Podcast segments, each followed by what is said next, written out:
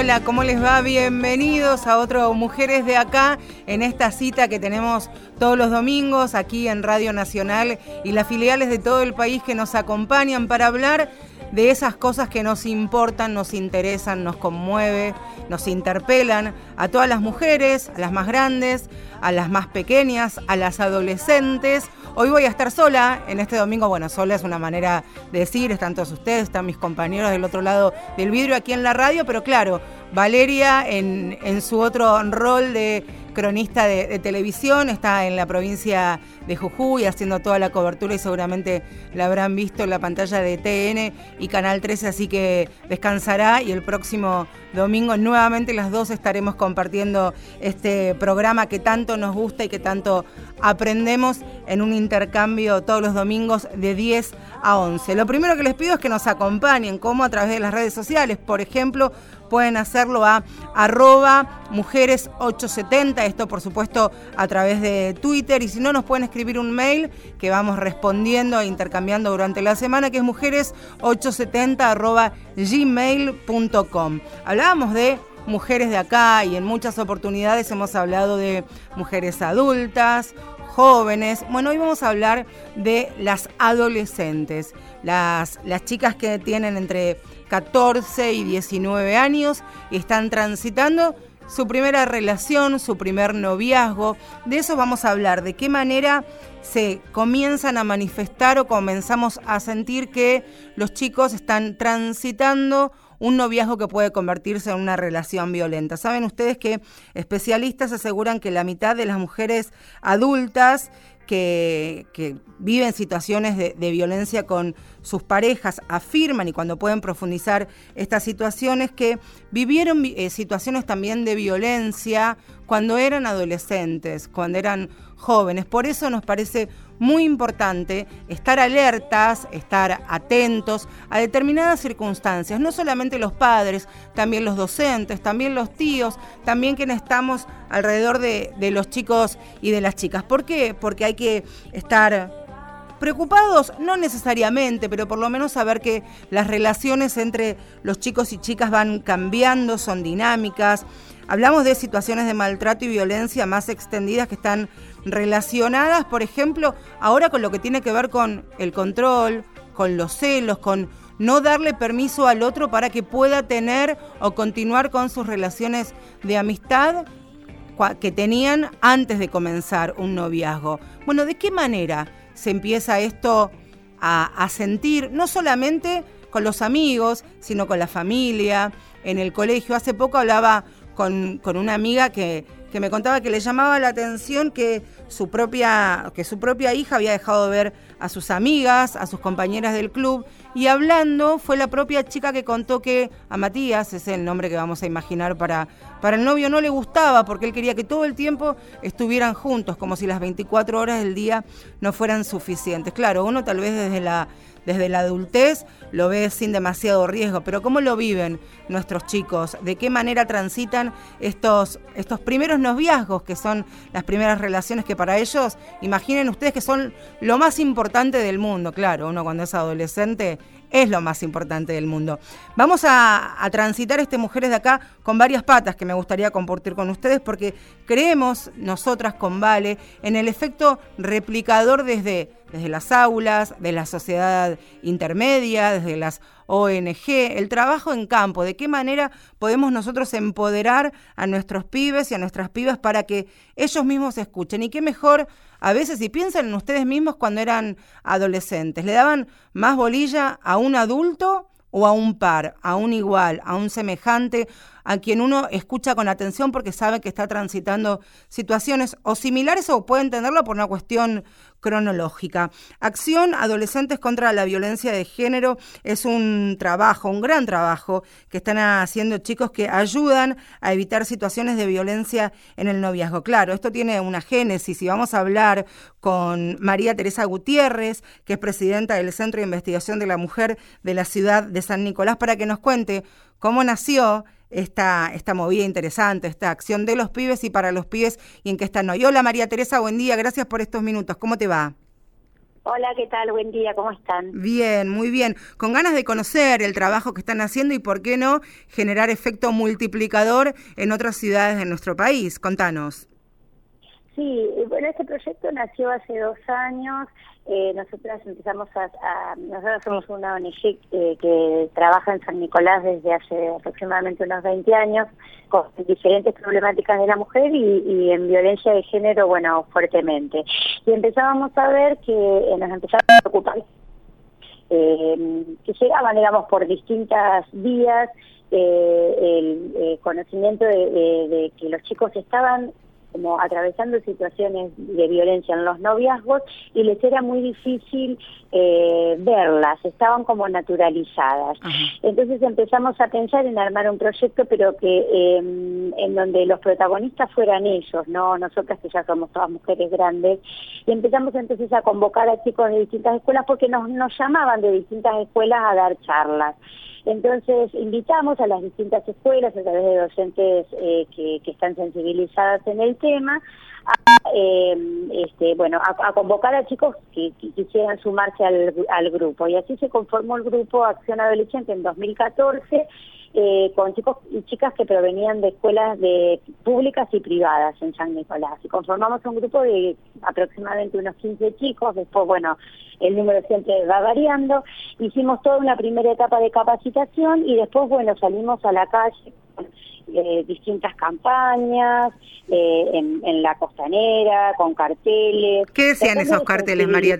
¿Qué, ¿Qué decían esos carteles? carteles eran frases que ellos eh, mismos habían eh, este, eh, puesto en, digamos, que se les ocurría a ellos, este, que, que trataban de desnaturalizar, por ejemplo, el uso de el, que el otro se inmiscuyera en tu WhatsApp, en las redes sociales, como algo cotidiano, y, y, les resultaba difícil ver eso como una antesala de, de, un, gesto que podía después convertirse en algo más difícil de, de tratar, ¿no? Este, esto de, bueno, yo le doy la contraseña del Facebook porque total no tengo nada que ocultar, eh, mira mi WhatsApp sin problema porque, bueno, total nos tenemos confianza, pero eso da lugar a, eh, a toda una serie de, de, avances y de atropellos sobre la intimidad de las personas. Entonces empezamos a trabajar esto de que, bueno, de que por estar en pareja uno no pierde el derecho a la, a la intimidad, eh, que hay cosas que uno no, no comparte con amigas, comparte con amigos, con otras personas, y no necesariamente tiene que compartir con la pareja y eso no significa que no lo quiera. Pero empezamos como a tratar de desnaturalizar todas esas situaciones. Eh, nos juntábamos y bueno, eh, trabajábamos sobre diferentes temáticas, también sobre salud sexual y reproductiva, eh, sobre los diferentes tipos de violencia. Claro, porque también acá eh, María Teresa, estamos hablando con María Teresa, que es presidenta del Centro de Investigación de la Mujer de San Nicolás. Eh, María Teresa pensaba que también en estos ejemplos muy claros, muy cotidianos, muy perceptibles, porque están ahí eh, y uno los puede, los puede ver en las relaciones que, que llevan adelante los chicos, pero también hay otras violencias que están tal vez más solapadas y que son graves como las simbólicas, pero que también conllevan otro tipo de situaciones. Hablamos de la violencia sexual en, la adolescencia también, ¿no? Tal cual nos, nos centramos en la violencia sexual porque justamente a partir de ejemplos que ellos traían, eh, de situaciones que nos contaban en donde, bueno, eh, eh, pasaba que chicas que este, habían tenido sexo con con algún amigo, con algún compañero, pero de forma violenta contra su voluntad y ellas se sentían culpables porque a lo mejor habían estado alcoholizadas o no se sentían este, lo suficientemente fuertes y decían, bueno, no, yo no le dije enfáticamente que no, pero no quería estar en esa situación, a lo mejor le había dicho que no y sin embargo el otro avanzaba sobre esa situación y les resultaba a veces difícil verlo como una situación de violencia sexual. Entonces nos parecía que hay que hacer un fuerte trabajo de desnaturalización de esas situaciones, porque después son situaciones que, que se viven en realidad en la intimidad como una violencia sexual, pero que les da mucha vergüenza eh, compartirlo con otras y, con todos los riesgos que eso conlleva, ¿no? María Teresa, ¿y qué pasa? ¿Y qué pasa cuando se da eh, el rulo este que los chicos se pueden dar cuenta que están viviendo una situación de violencia en el noviazgo? ¿Cuál es la reacción? ¿Cómo se trabaja para eh, poder romper esta situación? Bueno, una vez que ellos empezaron como a reconocer, eh, tal vez no de ellos mismos, pero sí de amigos o de amigas, eh, lo que nosotros trabajamos es, bueno, eh, que aprendieran a detectar esas situaciones como tal vez ya de violencia, pero sí señales de alerta, señales de alarma, que ellos pudieran acercarse a amigos, compartir con ellos, hablar, estar como cerca de esas situaciones. Nos pasaba a veces que, que traían ejemplos de, de amigas que estaban viviendo situaciones violentas y que ellos no sabían cómo aconsejarlas o cómo, cómo, cómo estar de cerca, porque a lo mejor si le decían directamente a la chica, la chica no volvía a hablar más. Entonces empezamos, bueno, como a diseñar entre todas estrategias para ver eh, cómo estar cerca sin, a lo mejor sin invadir, cómo empezar a detectar situaciones un poco más peligrosas, a quién había que acudir, eh, em, este, a qué organismos de la ciudad. Nosotros acá tenemos la Comisaría de la Mujer, tenemos un organismo, el Servicio Local de Niñez y Adolescencia, es decir, cuáles eran eh, los organismos o los o, los centros en donde ellos podían empezar a pedir ayuda frente a esa situación, porque claramente no son, no son situaciones que ellos iban a resolver, pero sí podían detectar y orientar a sus a sus compañeros. Eh, en el marco de todo este trabajo también, bueno, se hicieron, y ellos hicieron dos videos eh, que nosotros colgamos en las redes y ya los utilizamos cuando, cuando vamos a dar las charlas, porque son videos en donde se muestran situaciones cotidianas que que, eh, que pasa que cuando vamos y damos las charlas todos ellos se ríen porque se reconocen en esa situación. Claro, claro. Y entonces nos dan pie para poder eh, empezar a, a, deconstruirlas, ¿no? Porque se trata un poco de eso, de empezar a revisar, bueno, a ver, cómo me, cómo me ubico yo como varón y cómo me ubico yo como mujer en una relación amorosa y afectiva. Así que ahí, eh, está, está plantada la, la, semilla primero en seducir y capacitar a pibes para que estén preparados para hablar con sus pares, con sus vecinos, con sus amigos de la misma ciudad, aunque es una ciudad este, grande, se deben conocer y eso genera también una empatía. Y pensaba también que te están escuchando en muchas localidades de, de todo nuestro país y qué importante sería que se genere un, un efecto contagio, un efecto dominó. Pueden ingresar a, a la página en Facebook que tienen, que es Acción Adolescente contra la Violencia de Género, y ahí están los videos que hacía referencia María Teresa y, comunicarse y empezar a, atender redes para también involucrarse desde, desde la sociedad civil, me parece muy importante, y también exigir a los colegios, a la justicia y a la familia también, ¿no? Porque seguramente muchos padres o quienes estén a cargo de la educación de los chicos se se desasumen con algunas situaciones que nunca hubieran creído que están viviendo sus hijos. Sí, y que tal vez les cuesta, eh, digamos, a los adultos, me parece, nos cuesta muchas veces eh, unir eh, una situación de violencia que esté viviendo nuestra hija con eh, este, la, la, la socialización patriarcal vamos adelante, ¿no? Eh, no solamente en las familias, sino en, las instituciones. Y nosotros trabajamos e insistimos bastante en eso, no está desconectado un caso de, de violencia en el noviazgo, una violación, un femicidio, no está desconectado con todo, con todo lo que vivimos a diario y cómo nos socializamos varones y mujeres. Claro. Eh, nosotros creemos que, bueno, a partir de, de, Ni Una Menos, eh, este, eh, eso nos, nos dio fuerza para poder salir eh, este, más fuertemente, digamos, y como más avalados a la calle, eh, este, y, y, salir con este discurso, no con esto de que, bueno, no, no basta que nosotros digamos, bueno, ni una menos y nada más, sino que hay mucho por hacer, hay mucho trabajo por hacer en, en todas las instituciones, desde, desde, y cada uno desde su lugar puede hacer algo por esto. Absolutamente, una de las, de las postales que ha tenido el primer ni una menos, el segundo, y, y también la movilización de octubre ha sido la gran presencia de, de pibes y pibas, no solamente chicas, sino adolescentes que pusieron el cuerpo y estuvieron en las calles y volvieron a las aulas, porque eso lo supimos de, intercambiar con docentes, volvieron a las aulas y fueron ellos mismos los que dijeron, bueno, queremos hablar de esto, necesitamos información, queremos aprender y allí también de, desde las aulas ellos mismos hacia afuera generar el cambio. Te agradezco mucho, María Teresa, estos minutos aquí con Radio Nacional en este Domingo de Mujeres de Acá. Un fuerte abrazo.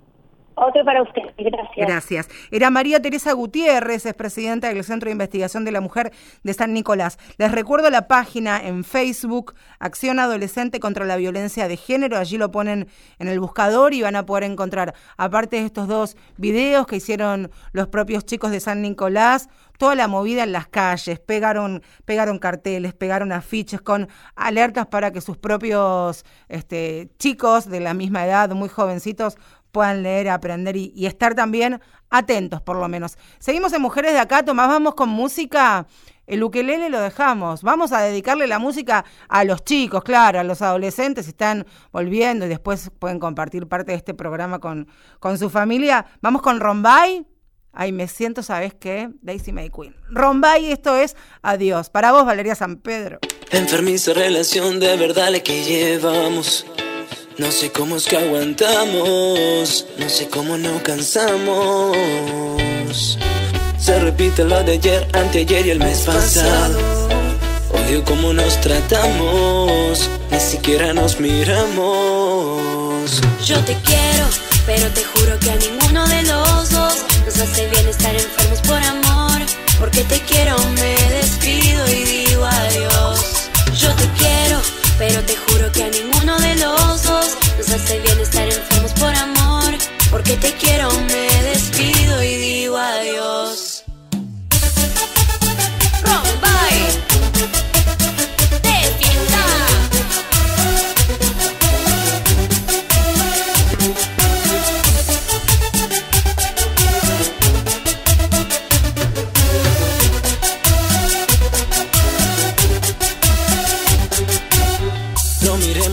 enfrentemos lo que viene.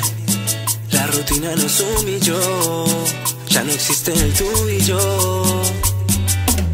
Sabes que voy a extrañar la ternura de tus besos. Preferí pelear contigo, aunque a veces sin motivo. Hoy creo que es momento de decirle adiós a esto que nos hace tanto mal, esto que nos hizo tanto bien. Yo te quiero, pero te juro que a ninguno de los dos nos hace bien estar enfermos por amor. Porque te quiero, me despido y digo adiós. Yo te quiero, pero te juro que a ninguno de los dos nos hace bien estar enfermos por amor. Porque te quiero, me despido y digo adiós.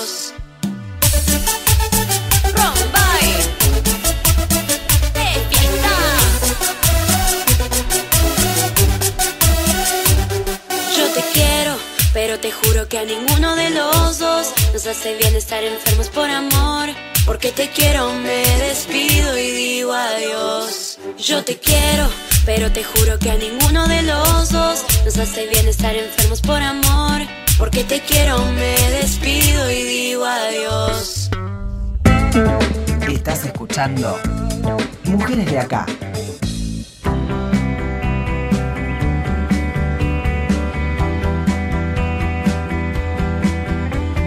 Hasta las 11 escuchás Mujeres de Acá con Valeria San Pedro y quien estás escuchando este domingo, Marcela Ojeda. Le mandamos un fuerte cariño a Vale, como decíamos al comienzo del programa, que estuvo trabajando allí en la provincia de Jujuy para su otro programa, que es en la tele.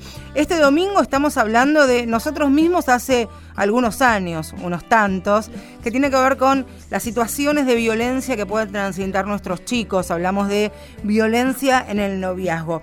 Algunas cosas que estuve buscando esta semana y que me parece interesante poder compartir y cuando hablamos de números, de estadística, a veces sirve para poner, por ejemplo, una alerta, a ver qué está pasando acá. En la provincia de Córdoba hace un par de años la Defensoría del Pueblo de aquella provincia hizo una encuesta, una estadística en la que participaron 500 chicos entre 15 y 19 años. Algunos chicos estaban en el secundario y otros ya lo habían terminado y estaban comenzando la universidad. De estos 500 participantes, el 92,5 de estos cordobeses participantes reconocieron al menos un indicador de violencia en sus noviazgos, ya sea violencia física, violencia psicológica o violencia sexual, como hablábamos un ratito, de qué manera eh, se manifiesta con María Teresa G de San Nicolás. Repito, el 92,5% de estos chicos reconoció que en algún momento vivieron situaciones de violencia, tanto física, psicológica o sexual, en, en sus noviazgos. ¿Qué pasa? En otras ciudades, en otras provincias. Me vengo acá a la capital federal. Hay un teléfono, un 0800 666 6537, que es el, el programa Noviazgos Violentos de la Ciudad Autónoma de Buenos Aires, que brinda asistencia, orientación, acompañamiento a adolescentes entre 14 y 21 años. Acá llamó una, porque siempre nos gusta contar las situaciones y las experiencias que se viven realmente, no solamente dar un teléfono por, porque sí, y mucho menos recomendarlo si no sabemos cómo funciona. Llamó a alguien cercano, cercano a mí, que es madrina de una chica que vive una situación que a la familia por lo menos la, alerta o la preocupa y querían saber de qué manera la familia podía abordar esta situación. En el 0800 le, le recomendaron, le dieron un número de celular de la persona que se encarga en distintos puntos de la ciudad de hablar con los adolescentes y que si la chica tenía ganas y la familia lo consideraba, primero la llamen por teléfono para armar una estrategia y ver de qué manera poder ayudarla y abordar y ver efectivamente de qué, de qué forma poder ayudarla a transitar y poder salir de estas situaciones que preocupaban a la familia. Hablamos de testimonios, hablamos de historias en primera persona y siempre queremos hacerlo acá en Mujeres de Acá porque las protagonistas son precisamente las mujeres. Vas a escuchar el testimonio eh, de Tania, así se llama. Hoy está transitando los 30, 35 años, pero cuenta lo que le pasó cuando tenía, cuando tenía 15, entre 13 y los 15 años, cuando estaba festejando su cumpleaños de 15, y cómo hoy lo ve en la adultez a esto que le pasó cuando tuvo un noviazgo violento. Hola, mi nombre es Tania, tengo 33 años, pero a los 13 años viví situaciones que hoy me doy cuenta que fueron violentas. Tenía a esa edad un novio que me decía constantemente que yo era hueca y que tenía la cola caída lo cual me torturaba, me hacía torturarme en el, gimnasio fortaleciendo mi cuerpo y también me generaba una gran inseguridad llegando a creerme que realmente yo era hueca. Tardé mucho tiempo en, en entender que no era ni una cosa ni la otra, pero en el interín coqueteé con la bulimia y vivía constantemente insegura, algo que mm, ni siquiera hablando con mis amigas podía entender lo contradictorio de esa situación, ¿no? De que tu novio te considere hueca y sin embargo siga saliendo con vos.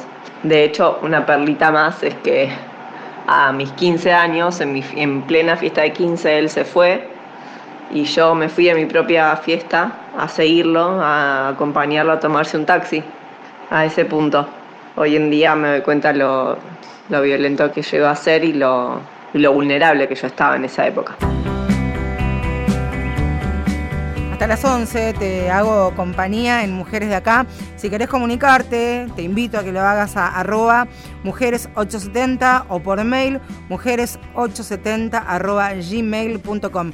Nos quedan unos largos minutos, dale, quédate acá en Radio Nacional, ya venimos. Mujeres de Acá, abriendo oídos a temáticas impostergables. Mujeres de Acá.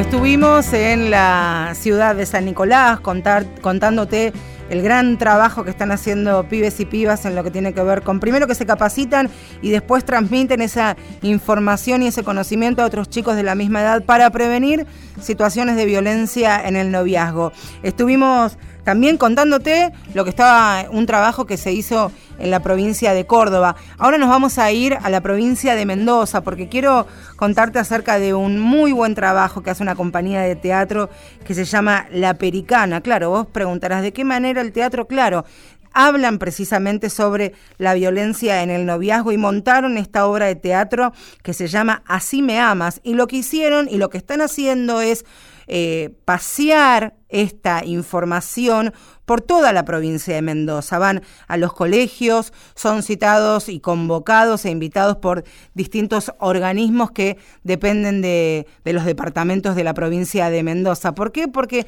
entienden que también es una manera muy pero muy atractiva de llegar el, mensaje a los pibes y las pibas, en este caso a través del teatro. Mirta Martínez es directora, es una de las guionistas de Así me amas, charló con mujeres de acá acerca de esta idea, esto que fue un proyecto y ahora es una realidad, hablar de violencia en el noviazgo en formato de obra de teatro, mira lo que nos contaba. Bueno, empecé con Así me amas, esta obra, junto con parte del elenco La Pericana y bueno, a raíz de una sugerencia de una persona de por qué no tocábamos este tema de la violencia en el noviazgo, fui preguntando, fui observando, fui dando cuenta la naturalización que hay en las relaciones y eso me remitió a mi infancia, a mi adolescencia la obra no tiene un guion, no es una sola historia, no es una novela. Justamente no quisimos hacer esto para no caer, digamos, en, un culebrón. Cada una de las escenas es una situación diferente y las abordamos, aunque suene extraño, desde el humor. Muchos de mis compañeros son payasos, si bien la obra no está representada por eh, payasos, nos pareció clave esta elección porque va destinada a jóvenes, pensar que nosotros lo estamos presentando para chicos de séptimo grado hasta chicos de quinto año en la secundaria.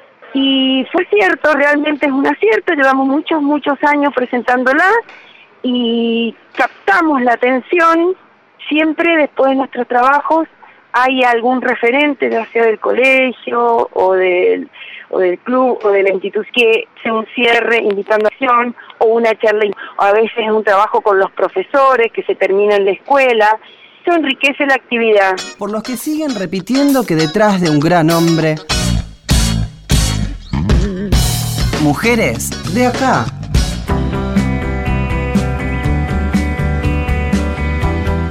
Seguimos en Mujeres de acá hasta las 11 de la mañana. Invitarlos a participar a arroba mujeres870 o mujeres870 arroba gmail.com antes de, charlar y profundizar con, nuestro con nuestra próxima entrevistada, me gustaría también contarle la información que se recaba desde la línea 144, ¿saben? Esta línea federal de asistencia, contención y asesoramiento a mujeres víctimas de cualquier tipo de violencia machista.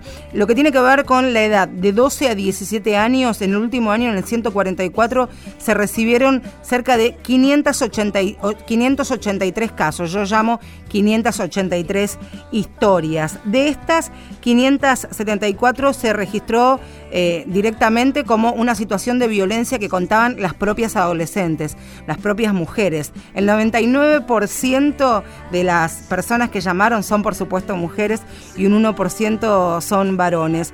El 96% de las personas que llamaron referían que estaban viviendo algún tipo de situación que tiene que ver con con su intimidad, algún tipo de situación de violencia sexual. Esto, quienes llamaron al 144, ustedes saben que también cuando los chicos todavía no se sienten empoderados y fuertes para pedir ayuda, son factores importantísimos todos los adultos que los acompañan, que los rodean, que están como una valla de contención, no solamente los padres, los docentes, los vecinos, los formadores, los tíos, los tutores, todos atentos también pueden llamar y pedir asesoramiento porque uno también necesita aprender a transmitir esta, esta información.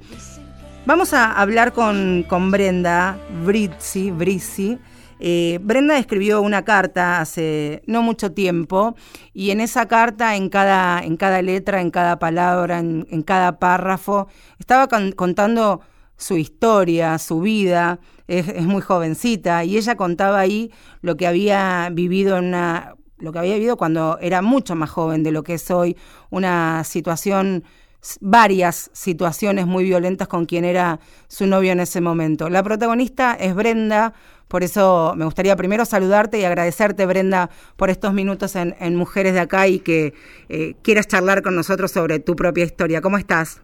¿Qué tal? Hola, Marcela. Eh, mucho gusto y muchas gracias por llamarme. No, gracias a vos por, por permitirnos este, conocer tu historia, porque no, no es lo mismo escribirlo que abrir el corazón y, y poder contarlo. Brenda, hoy sos una mujer pero cuando fuiste adolescente, cuando eras más chica, ¿qué situaciones tuviste que atravesar? ¿Qué te pasó? Y mira, bueno, eh, sí, atravesé, mira, estoy, estoy movilizada porque la verdad que escuchar las cifras, escuchar todo eso de nuevo, eh, me hace sentir muchas cosas. Eh, hoy en día es como que llevo esa tristeza, digamos, de esa relación que fue bastante violenta. Eh, como yo cuento en, en lo que escribí, eh, digamos, entré varias veces a, a un instituto médico por, por lesiones, eh, además del maltrato psicológico diario, de la humillación y de, y de un montón de cosas, ¿no? eh, no, no fue tampoco la primera vez que sufrí violencia de género. También cuando era chica eh, sufrí abuso sexual, eh, cosa que denuncié después al- a, eso de los 13 años. Eh, denuncia que también quedó en la nada por porque justamente la persona eh, se trata de un policía y bueno, nada, por ahí ciertas cosas que no funcionan como deberían, la justicia que no, que por ahí no está, eh, y bueno, nada, la posibilidad de ustedes de llamarme ahora y poder contar un poco, ¿no? Tenías 18 años cuando, bueno, lo- lo- esto que estás contando que, que viviste a los 13 también claramente significa una fractura y un quiebre en la vida de cualquier niña, de cualquier adolescente. Después, a los 18, conoces a un chico y ahí comenzaste a transitar un noviazgo. A mí me parece importante, Brenda, poder eh, escuchar eh, en tu testimonio cuáles eran esas situaciones que hoy vos ves a la distancia que ya de alguna manera pintaban a esta persona como, como un tipo violento. ¿A qué, hay, hoy- eh, que aquí los pibes, las pibas tienen que estar alertas Claro. hoy en tu experiencia? Bueno, eh, lo principal a mí que me pasó fue el tema de los celos inmediatos, ¿no? Ajá. El control del celular, el control de las redes sociales, el control de la vestimenta, que hoy en día todavía tengo que, digamos, esforzarme yo por vestirme como quiero, porque en su momento esta persona me, me hacía vestirme como él quería, ¿no? Eh, después, eh, bueno, una persona que me empezó a aislar de todos mis amigos, de todas mis amigas, de los círculos de sociales. Eh, me, hizo vivir sola también porque yo vivía eh, en una pensión mixta con gente y no le parecía, entonces yo terminé viviendo sola y ahí fue mucho peor porque ya directamente no tenía contacto con nadie. Eh, y fue un, fue un largo tiempo de no saber bien qué hacer. Eh, en realidad me- no, no digo que me lo bancaba, sino que vivía toda esa parte eh, bastante angustiada y hasta que me decidí a denunciarlo, eh, bueno, fue contando con apoyo de familia, de muchos amigos, de compañeros, de, un montón de lados que, que me volvieron a dar una fuerza que la verdad es que me había perdido ya. Brenda, y en- vos decías, y, y lo decís en, en tu carta también, que, que fuiste en dos oportunidades a una clínica por las golpizas que habías recibido. Eh, ¿Cómo es el, el traspaso de la violencia verbal, psicológica, sexual, hostigamiento al golpe? ¿Cuál es e- ese clic? Es un empujón, Ajá. es eh, que dejaste pasar una y que pensás que si Que te tira el cosas pelo, digo, algo que tal vez los pibes hoy ven Claro. natural. Claro. eh, contestar mal, un chiste, una burla, digamos, se burlaba mucho de mí, me hacía muchos chistes adelante de la gente, esas cosas de humillación y después pasar al empujón y después sí los pelos y después no le importa nada, tira todo, eh, bueno, me tiraba a mí cosas directamente eh, y después no se acordaba nada, supuestamente. Eh, yo decido poner el nombre y apellido porque, bueno... eh, Bernardo Agustín una- Vázquez. Exacto. Bernardo Agustín Vázquez. para mí, la, decir el nombre de él para que principalmente las mujeres, digamos, no se relacionen. Porque aparte vos esto lo haces público no solamente en una carta y hoy charlando eh, con nosotras, conmigo, sino también hiciste una exposición ante la comisaría, porque también tuviste Sí. la valentía, la fuerza y los ovarios de decir yo te voy a denunciar. ¿Cómo fue también ese paso, Brenda? Sí, fue un poco realmente miedo porque porque no quería que se acercara a mi casa, porque yo estaba viviendo sola y bueno, me siguió molestando, me siguió mandando muchos mensajes violentos de, de que yo no lo llamaba y cosas así. Entonces dije, bueno, mi mamá me dijo, hacé la denuncia, andate a la comisaría ya. Y fui y bueno, ahí gracias a Dios eh, no me habló nunca más ni nada. Digo gracias a Dios, pero sigue estando en esa facultad, incluso después que yo escribí la nota, amigas de su novia actual en ese momento se contactaron conmigo pidiéndome ayuda porque sabían que la novia en ese momento estaba pasando por lo mismo, ellas, ellas no podían comunicarse, eh, la familia tampoco, digamos, daba muchas respuestas. Pasan cosas como esas, ¿no? Las redes entre mujeres por ahí. Hablar un poco es que se animen también a hablar. ¿Y, pudiste o de alguna manera llegar a, a esta chica? pero sí sabés por lo que te contaron sus amigas. Sí, claro, lo que me contaron sus amigas, después yo seguí en contacto con alguna de ellas y cada tanto nos escribimos, pero la verdad es que esa chica hasta ese momento seguía con ese chico. Pensaba también, y, mientras, primero cuando, cuando te leí que a vos de alguna manera te, te movilizó internamente lo que ha sido las movilizaciones de mujeres de los, de los últimos tiempos, poderlo, poderlo escribir y también todo el proceso que hiciste, porque yo pienso, vos hoy qué edad tenés, Brenda? Hoy tengo 25. Tenés 25 de, de tus 13, cuando eras una, una nena, una adolescente, a tus 25, sos una mujer muy valiente, Brenda. Eh, en la marcha pasó que estuve en las marchas, siento que eh, hay gente que le pasó lo mismo, digamos, y me parece que eso aliviana un poco. eh, creo que vean multitudes en la calle como se ven cada vez que convocan ni una menos, es importantísimo porque después se habla en las casas, digamos. Yo ahora eh, estoy estudiando profesorado de educación primaria y creo que por ahí va un poco, lo, por ahí si puedo dar herramientas a alguien también va por ahí, digamos, como esta nota también. Y porque eh, cuando vos ya estés recibida y trabajando y en contacto con, con los pibes también vas a tener una mirada mucho más cercana, amorosa, contemplativa y alerta seguramente hablar, vos sabés que en ese momento yo mirándolo desde ahora, digo, me faltaron herramientas porque nadie me dijo que yo eh, estaba viviendo una situación que no estaba bien, que mi vida podía ser distinta, ¿no? Eh, por ahí hoy si tengo que decirle algo a alguien es que nada, sufrir violencia, digamos, es, bueno, nada, hay que pensar que puede ser distinto también, que se puede cambiar la vida esa y que tenés esta posibilidad, que vos este, pudiste pedir ayuda, que tenías un entorno atento y contenedor, que decidiste también ir a hacer una, una denuncia a la comisaría de la mujer. Digo, vos en tu carta eh, relatás que tuviste dos ingresos a una clínica, fractura de tibia y peroné, tres meses sin caminar, eh, una noche casi, casi la asfixia, le apretó fuertemente el cuello. Digo, me tomo el atrevimiento de contarlo porque vos lo, lo, relataste en esta carta, digo, y tal vez todo esto finalizó con lo que había comenzado una vez cuando te quiso leer un mensaje de texto en el celular. Por eso nos parece importante contar la cronología de, de tu historia a, a tus hoy 25 años para que, para que todos estemos atentos también. Sí, claro. Eh, aparte de estos círculos también son, supongo que de ejemplos que se ven en la casa, de o de violencia que hubo antes también, o de no poder poner en palabras algo algo de adentro, ¿no? Eh, entonces, sí, hay que estar atento. En mi caso, digamos, es como que por a veces me siento un poco paranoica, eh, más con respecto a niños y niñas.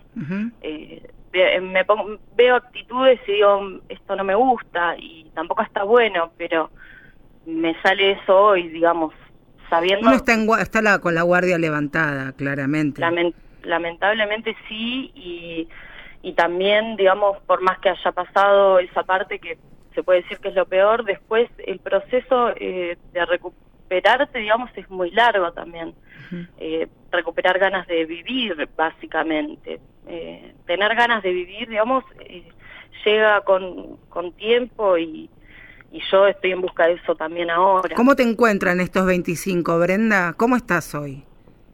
Y bueno, hoy estoy muy acompañada de mi familia. eh, hace poquito estoy compartiendo bastante tiempo con ellos y ayudándome mucho y ya te digo, es un trabajo de todos los De días. todos los días. eh, levantarme y decir, bueno, quiero disfrutar un poquito porque ya fue un largo tiempo de, sí, de mucha tristeza. Entonces, bueno, con ganas de disfrutar ahora. Estamos bueno, que venga mucho disfrute, Brenda, de acá, de acá en adelante y que puedas hacer todo lo que quieras, todo lo que Bueno, quieras. muchísimas gracias. Este, y que esos niños y esas niñas que te tengan como profe, esperamos que en poquito tiempo este, sean muy felices a tu lado. Te mando un beso grande, muchas gracias por haber escrito gracias por comunicarse. por haber escrito esa, esa carta, que ahora vamos a, a poner el link para que la puedan leer y la puedan replicar también. Este, y sos un ejemplo, Brenda.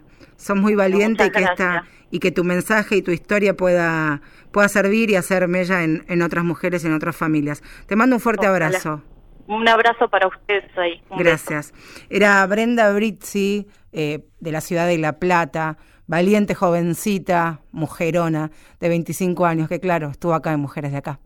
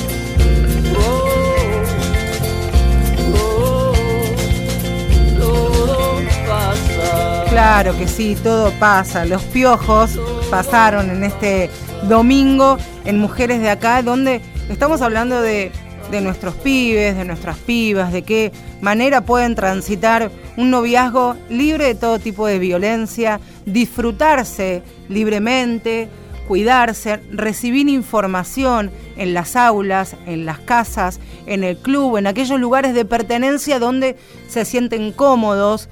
Lograr empatizar con los pibes es un gran primer paso que nosotros como adultos tenemos esa responsabilidad, seamos o no padres. Por eso en este Mujeres de acá nos parecía importante hablar, ya hablamos en San Nicolás, el trabajo de replicar información de adolescente a adolescente, como una obra de teatro en la provincia de Mendoza instala la violencia en el noviazgo. Escuchabas a Brenda que hace un ratito nos contaba su propia historia de vida, un noviazgo sumamente violento, pero hoy una adultez en la cual se está recuperando y está entendiendo que, por supuesto, que merece una mejor calidad de vida. Y en todo esto hay una pata que es fundamental y en este programa siempre machacamos y hacemos, hacemos hincapié y hablamos de la ley de educación sexual integral y hablamos de empoderar a los pibes, pero también empoderar a nuestros maestros, a nuestros docentes. ¿De qué manera? Capacitándolos. Esto es así. Por eso vamos a hablar unos minutos con Claudia Bani,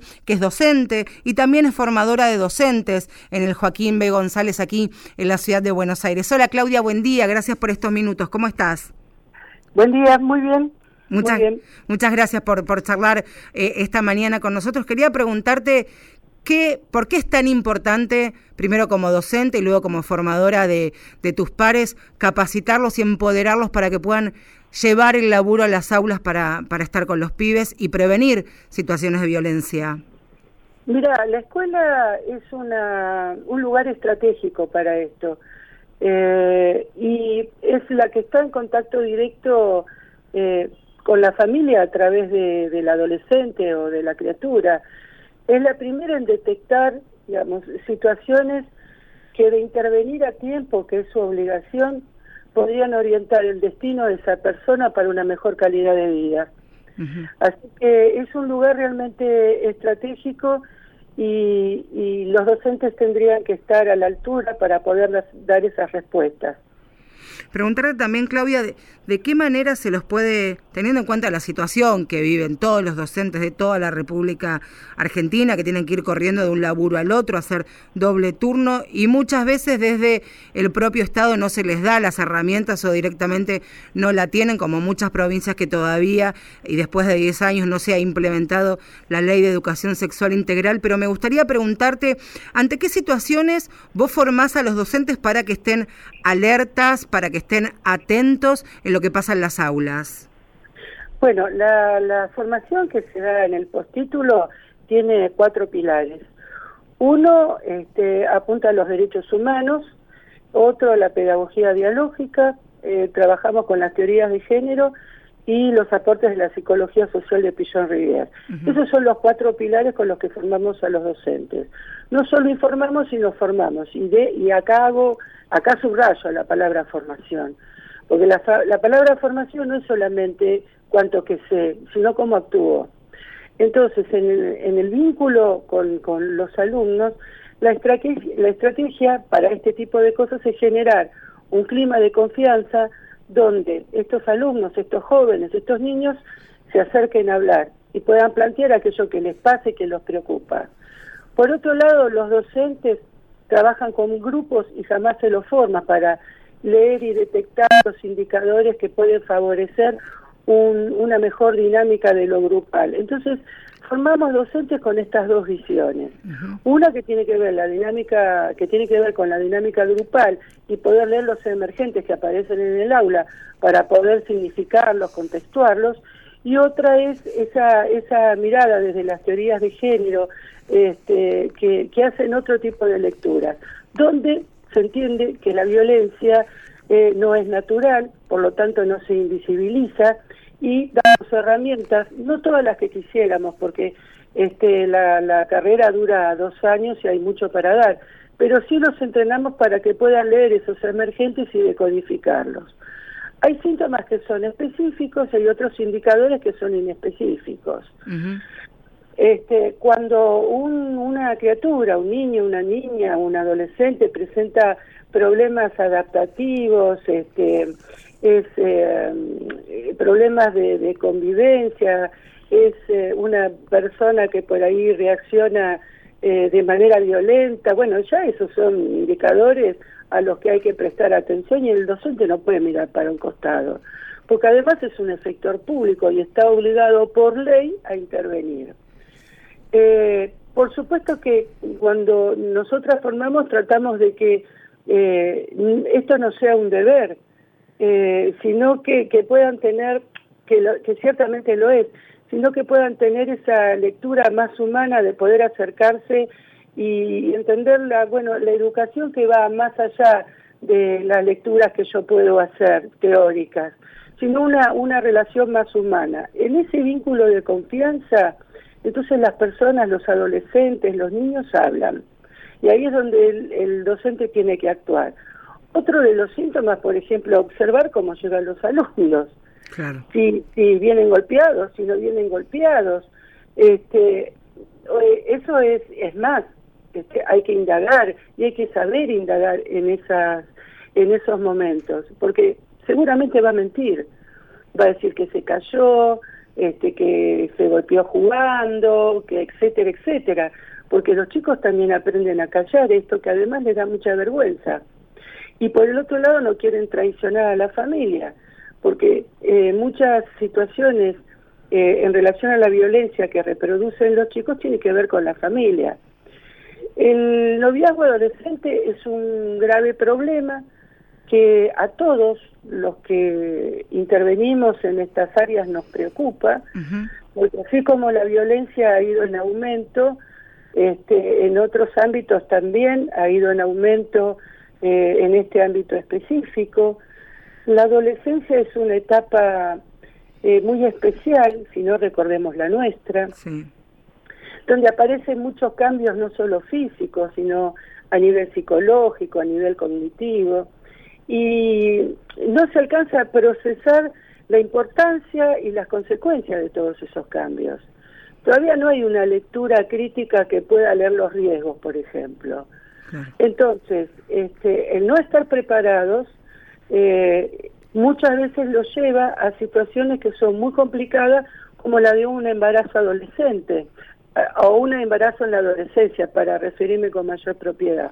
Perfecto, no, por eso nos parecía importante por lo menos tener, escucharte, eh, que sabemos que trabajas en la temática hace muchísimo tiempo, no solamente quienes no somos padres, sino también quienes son docentes y que, eh, que escuchan mucho este programa y por eso nos parecía muy importante y, y para hacer docencia también desde la radio. Claudia, te agradecemos mucho estos minutitos con, con Mujeres de Acá, que tengas buen domingo. Igualmente para ustedes. Un abrazo. ¿eh? Gracias. Gracias. Mujeres de acá.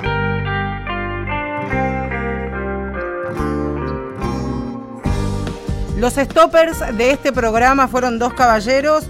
En la producción de este programa, como siempre, el caballero Tomás Ponte Vergés y en la operación técnica de este Mujeres de Acá, Diego Rodríguez. El próximo domingo a las 10 de la mañana, equipo completo, Valeria San Pedro y que les habla Marcela Ojeda. Muchas gracias por acompañarnos. La cita, por supuesto, aquí el próximo domingo a las 10 de la mañana. Tengan ustedes buena semana.